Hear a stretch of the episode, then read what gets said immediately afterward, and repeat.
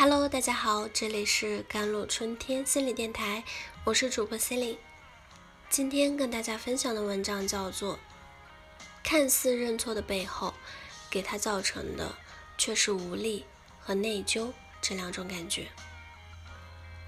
有位读者说，他不能和父母吵架，哪怕很委屈，不是不想说，而是自己根本就吵不起来。有一次，他周末在家休息，妈妈在厨房里喊了吃饭，但是他没有听到，他的妈妈就会用很生气的语气大声说：“起来吃饭了，还要睡到什么时候？饭都做好了，还要喊起来吃饭，一天到晚在家当大爷是吧？”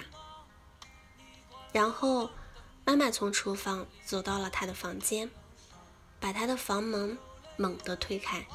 又重复了一遍刚刚的话，他莫名其妙的被吵醒了，也感觉到了妈妈的不高兴，他也很生气，就回了一句：“我没听到，干嘛发这么大脾气？”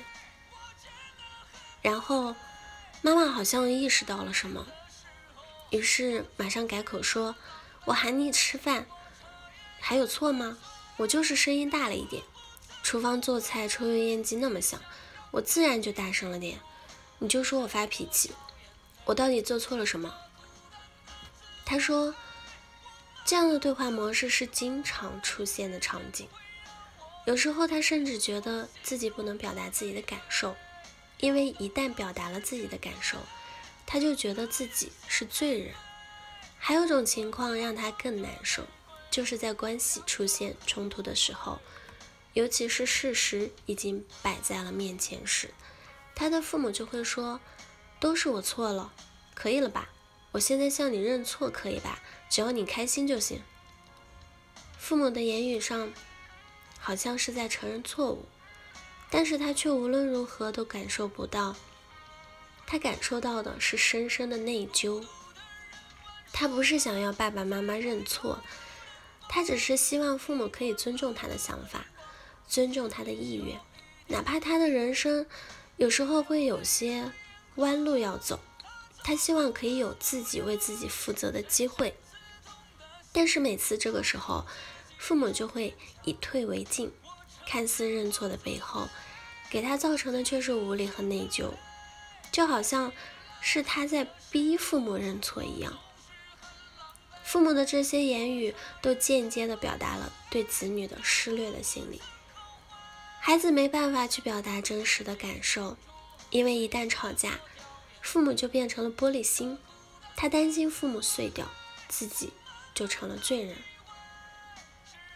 这个罪是内疚的罪，就好像自己让父母受伤了，因为他知道父母是无法面对真相的，所以即便他难受，他也不能说什么，做什么。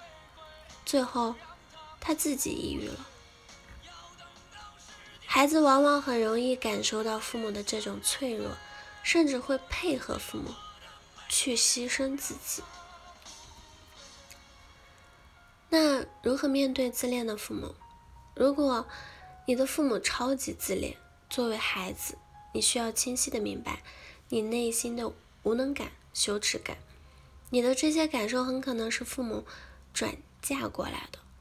有时候并不是你不好，或是你做错了。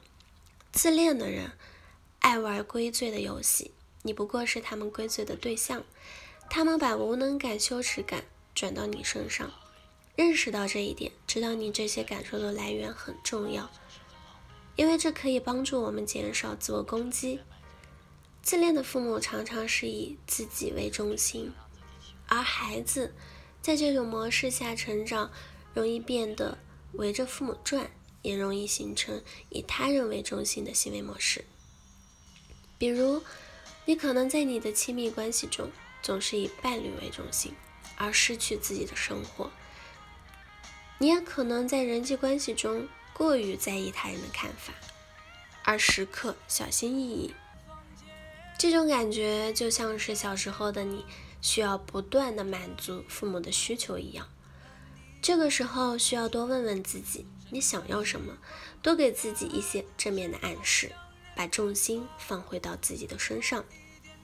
很多朋友都和父母产生冲突和矛盾的时候，都有个对峙，但实际过程却并不容易。自恋的父母有着脆弱的自我，他们不能直面自己的问题。比如，很多父母会用哭的这种方式来让迫使子女投降，这的确是很多自恋父母惯用的勒索的方式，也的确很有效果。很容易让孩子产生内疚，最后妥协。这个时候，我们可以学习用不带敌意的坚决进行对峙，而这一部分最好从小细节事情开始，因为小的事情不那么破坏他们的自恋，父母会相对的容易接受结果。这样做的好处就是，你可以不去认同他们投射过来的无能感，同时，你也开始。有了你的边界感。好了，以上就是今天的节目内容了。咨询请加我的手机微信号幺三八二二七幺八九九五，我是 c e l i n e 我们下期节目再见。